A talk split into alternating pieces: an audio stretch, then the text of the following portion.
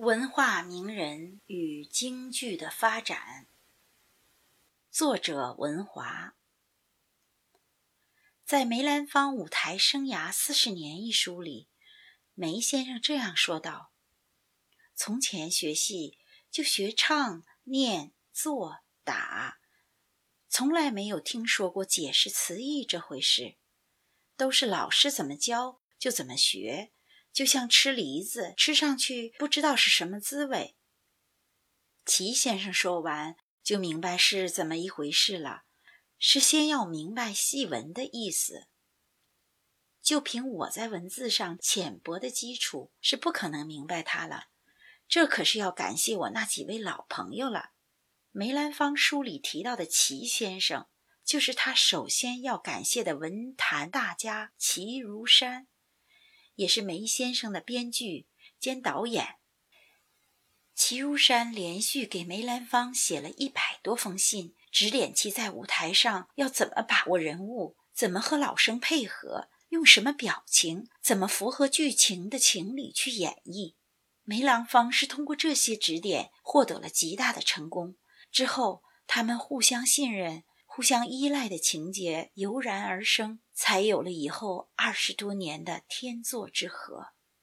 从齐如山的第一封信起，梅兰芳就得到了震撼。齐如山的到来使梅兰芳如虎添翼，表演上大有突破与创新。他革除了旧舞台上的一些陈规陋习，开辟了青衣行当的一片崭新天地。从而确立了自己在青衣表演中的特殊地位。在齐如山依照古画中的人物为梅兰芳设计创作了众多新的舞台形象之后，爱听梅兰芳的观众也从闭目听戏转而睁眼看戏了。这就是京剧被注入文化之后。改变了旧社会的艺人文化不高、不懂表演的一个很好的例证。齐如山给梅兰芳的第一个剧本《牢狱鸳鸯》大获成功之后，又相继推出了《麻姑献寿》《嫦娥奔月》《童女斩蛇》《红线道河》《黛玉葬花》《洛神》《一缕麻》《木兰从军》《连锦风》。《上元夫人》《太真外传》《俊袭人》《凤还巢》《春灯谜》和《霸王别姬》等二十多个新戏的剧本和新的人物，这让梅兰芳名声大噪。齐如山除了编写剧本，还要解释词句、设计动作、身段、手势、表情，在齐如山的辅佐下。梅兰芳在京剧界逐步形成了自己的表演体系，并使该体系走向苏联，走向日本，走向世界。罗隐公是康有为的大弟子，满腹诗书，盖世经纶。在发现了少年天才程砚秋之后，不仅花巨资为其赎身，指导其养嗓练功。亲授识字读诗，还请名师王瑶卿、严秋兰、乔慧兰、张云清等教习京剧、昆曲和武功。王瑶卿也认为程砚秋是个可造之才，难以平生绝艺毫无保留的传授。为了让好友梅兰芳收程砚秋为徒，罗隐公。还特为梅兰芳写了《天女散花》这部梅兰芳一生最爱的剧本作为见面礼，可见罗隐公之爱才到了何种地步。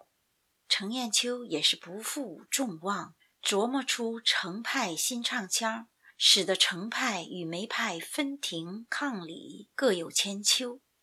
在罗隐公的熏陶下，程砚秋不仅研读经史。一手字写的也是非常漂亮。罗成之间不单是资助与辅导的关系，更兼剧作家、编导与演员、老师与学生的交往。程砚秋演出时，罗隐公不仅极力为其捧场，还亲自编写出了《梨花记》《红拂传》《风流棒、鸳鸯冢、玉狮坠、孔雀屏、清风剪、金锁记等剧本，使得程砚秋位列四大名旦，名垂京剧史。庄亲王溥绪，又称金菊隐，编剧兼导演。为杨小楼、尚小云创作、设计、导演了大批新戏，在尚小云塑造的一批正直豪爽、刚强直情的烈女形象中，都留有金菊隐指点的痕迹，像红烧、秦良玉、雷峰塔、林四娘、五龙座，尤其是洋装戏《摩登佳女》，给人印象最深。陈墨香一共为荀慧生创作、改编、设计了四十多部戏，其中《玉堂春》《钗头凤》《丹青引》《埋香幻》《柳如是》《香罗带》《绣乳记》都是荀慧生的代表剧目。陈墨香乃世家子弟，一生不求功名，心肝淡泊，与戏曲有着不解之缘。民国年间，首屈一指的大词人张伯驹，更是辅佐余叔岩，成就了余派的形成。他虽然没有为余叔岩写过剧本，但余叔岩深厚的文学素养及深厚的词韵功底，则完全是张伯驹的功劳。张伯驹不仅作为银行家的身份站在余叔岩的背后，更是余叔岩在文学方面的良师益友。他和余叔岩共同编写了指导京剧演唱的韵书《近代词韵》，张伯驹自己又编写了《宋词韵与京剧韵》，还主持了国剧学会中关于词韵的主讲。所以，中国文化是京剧的源泉，跟京剧更有着千丝万缕的关联。旧社会的艺人都没有文化，有的连自己的名字都不会写。但这些京剧大师们都是谦虚好学，都像刻苦练功一样刻苦学习文化。在和这些文坛大师们的相识相交后，梅博士的称号是对梅兰芳文化艺术的肯定。程砚秋的书房叫。雅歌投壶，弹起说剑之轩。尚小云潜心于古玩字画的收藏。荀慧生下死功夫恶补文化课，曾从头至尾抄写过三遍《红楼梦》。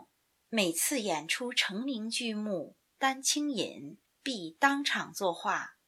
四句台词唱完，一幅画作必展现于前。这些京剧大师能吸引诸多文学大师、文坛巨匠的辅佐，是他们虚怀若谷、崇善如流、洁身自好的高贵品质的结果使然。如今他们都已作古西去，但他们留下的宝贵的艺术以及为人师表的道德典范，濡养着后人，成为激励后人发奋学习。高山仰止的一座座丰碑。